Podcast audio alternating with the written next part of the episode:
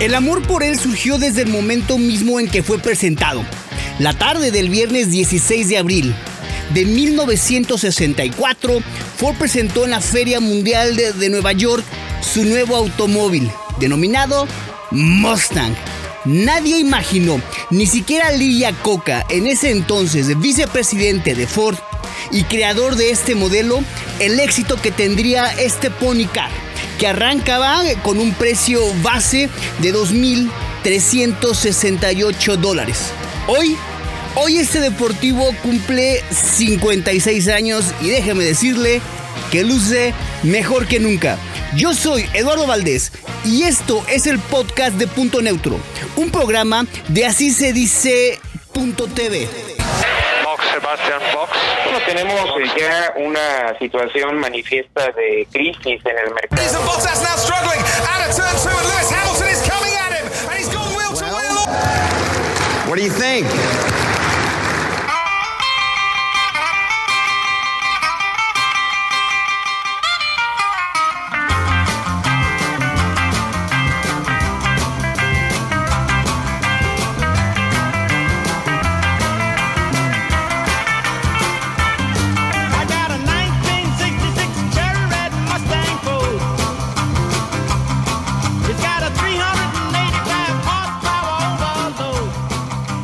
Ford II fue el encargado de presentarlo en el Salón del Automóvil de Nueva York en un eh, ya lejano 1964, en un discurso que destacaba el precio, la deportividad y sobre todo la conveniencia de que un Ford Mustang durmiera en el garage de las familias americanas.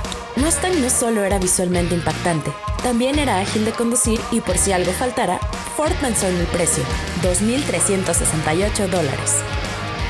En aquella época, un Porsche 356C costaba alrededor de 4.195 dólares. Un Mercedes-Benz 230 SL podría ser adquirido desde los 7.506 dólares. Un Chevrolet Corvette 1964 costaba 4.037 dólares. Un Jaguar Type del mismo año, 1964, costaba 5.620 dólares. El Plymouth Barracuda de 1964, 2.512 dólares. Muy cercano, pero aún así, el Mustang 1965 era 144 dólares más barato. Una Big Mac en 1964 costaba tan solo 15 centavos. Esto para daros un ejemplo. Un Chevrolet Corvair de 1965 tenía un precio de 2.655 dólares. Aún así, todo más caro que el Mustang. El gran acierto de Ford con Mustang fue la filosofía que adoptó para llevarlo a los concesionarios. Tras largos estudios de mercado, consiguió poner a la venta un deportivo capaz de satisfacer las necesidades de un amplio abanico de clientes. Hombres y mujeres lo deseaban. Podría ser un vehículo económico, un macho car o un convertible de lujo. Todo dependía de las opciones que eligiese el consumidor. Mustang en ese entonces no competía con Dodge Challenger o Camaro como lo hacen en la actualidad. De hecho, estos dos modelos surgieron después del Pony Car de Ford. El Chevrolet Camaro se presentó el 12 de septiembre de 1966, 29 meses después que el Mustang. Y el Dodge Challenger llegó hasta 1970. Mustang era la respuesta americana a los deportivos principalmente europeos, o una opción más barata y práctica al no ser biplaza al Chevrolet Corvette. Vamos a un pequeño corte, pero cuando regresemos nos iremos un poco más atrás en el tiempo. Vamos a conocer quién tuvo la brillante idea de crear este pony car por excelencia, que ahora se vende en 146 países. ¿Quiénes fueron sus diseñadores? ¿Y hasta qué nombres previos al Mustang se barajearon? Incluso, uno de estos nombres fue desechado debido a un escándalo extramarital de un alto ejecutivo de Ford. No nos tardamos, recuerden, esto es el podcast de Punto Neutro, un programa de así se dice Fox.tv. Sebastian Fox. Bueno, tenemos eh, ya una situación manifiesta de crisis en el mercado.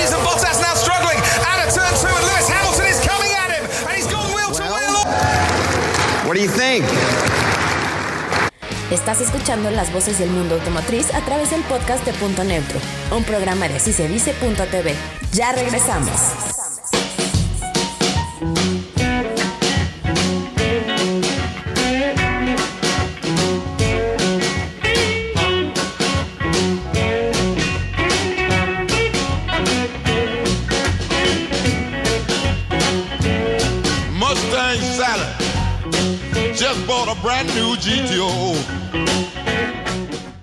Mustang se desarrolló en un tiempo récord de 18 meses.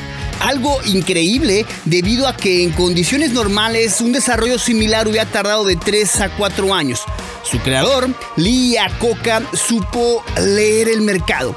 Los americanos nacidos en la posguerra, la llamada generación baby boomers, habían superado las limitaciones en los recursos propios de la guerra y estaban ansiosos de gastar, de viajar, de vestir, de comer y tomar, de olvidarse de la guerra y de la compra de bonos para balas.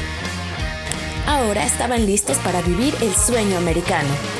La economía estadounidense se recuperaba poco a poco pero de manera constante, por lo que un automóvil económico, pequeño y personal que tuviera el atractivo de un deportivo de dos plazas, como los Thunderbirds de 1954 a 1957, pero con la diferencia tremenda de contar con una capacidad para cuatro pasajeros y sobre todo a una fracción de este precio, pues era una gran idea.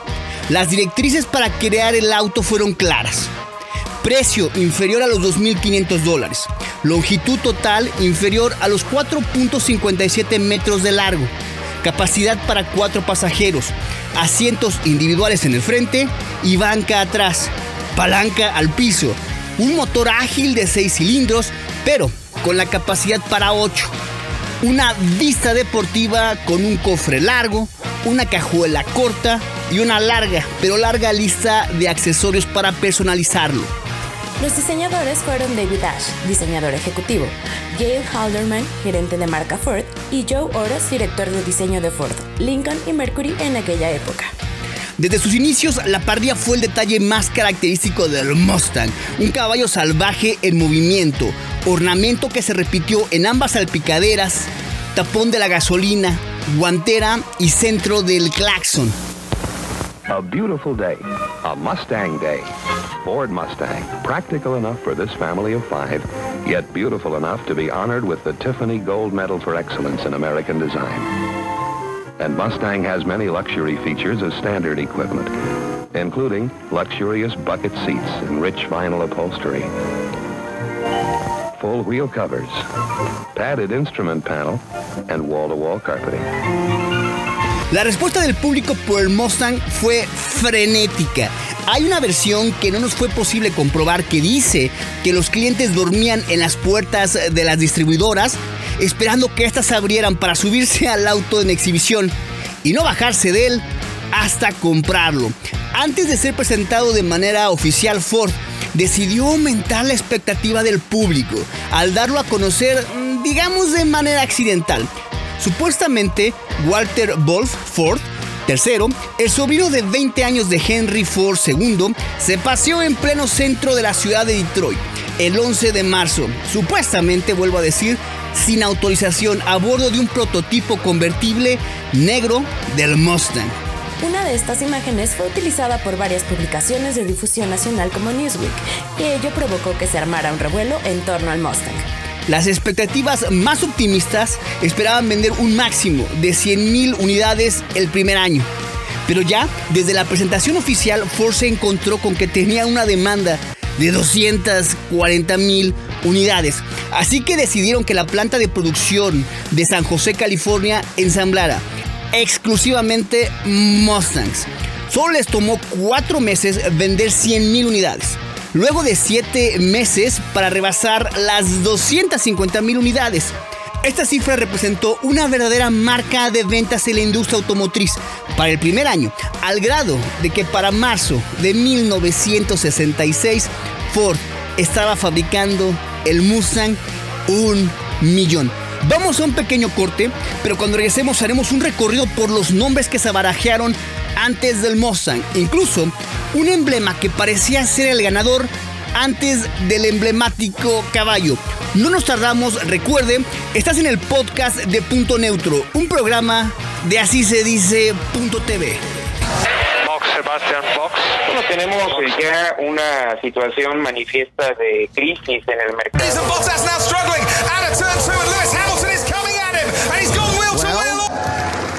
What do you think? Estás escuchando las voces del mundo automotriz a través del podcast de Punto Neutro, un programa de así se dice punto TV. Ya regresamos.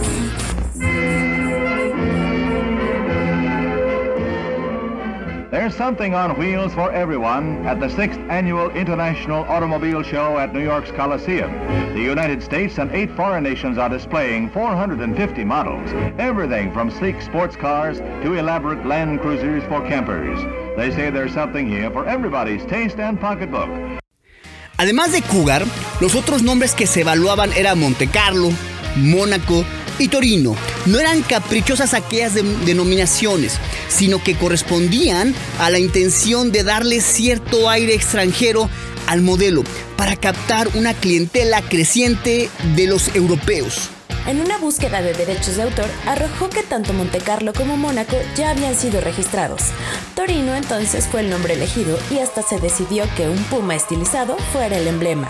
Pero el Departamento de Relaciones Públicas de la compañía fue contundente. Tienes que buscarle otro nombre al coche. Henry Ford III estaba realizando los trámites para divorciarse y ya había conocido a Cristina Vettore Austin, perteneciente a la alta sociedad italiana. El nombre italiano en el deportivo supondría una publicidad desfavorable y daría lugar a chismes.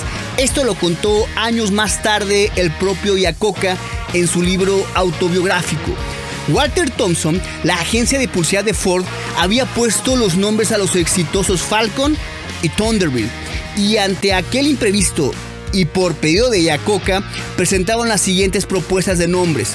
Bronco, Puma, Cheetah, Colt, Cougar y Mustang. Mustang también había sido el nombre que tuvo uno de los primeros prototipos y gozó de la aceptación de la cúpula de la compañía y de la agencia de publicidad. Y contrariamente a lo que se cree, no hacía referencia al caballo salvaje, sino al icónico caza de la Segunda Guerra Mundial, un diseño británico que fue fabricado en los Estados Unidos. El Ford Mustang ya forma parte de la cultura popular. Ha aparecido en más de 9.000 películas, series de televisión, canciones, videojuegos y aunque quizá la más recordada sea junto con Steve McQueen el clásico film de los años 60 Bullet. Ford ofrece a sus clientes toda una nueva era dorada de rendimiento de Mustang, con hasta 12 modelos entusiastas disponibles en todo el mundo. Estas variantes de Mustang incluyen los modelos EcoBoost y GT. Ediciones especiales como Mustang Bully, Mustang Shelby GT350, Shelby GT350R, Shelby GT500 con paquetes de manejo y cientos de opciones de paquetes en fibra de carbono e incluso un reciente informe de la prensa británica adelanta una variante híbrida muy distinto a lo que esperábamos, dotada de un motor V8 con dos motores eléctricos en el eje delantero para formar una configuración, ¿sí? De tracción total. Yo soy Eduardo Valdés, quien les agradece que nos hayan acompañado al podcast de Punto Neutro, en donde reprodujimos las voces del mundo automotriz.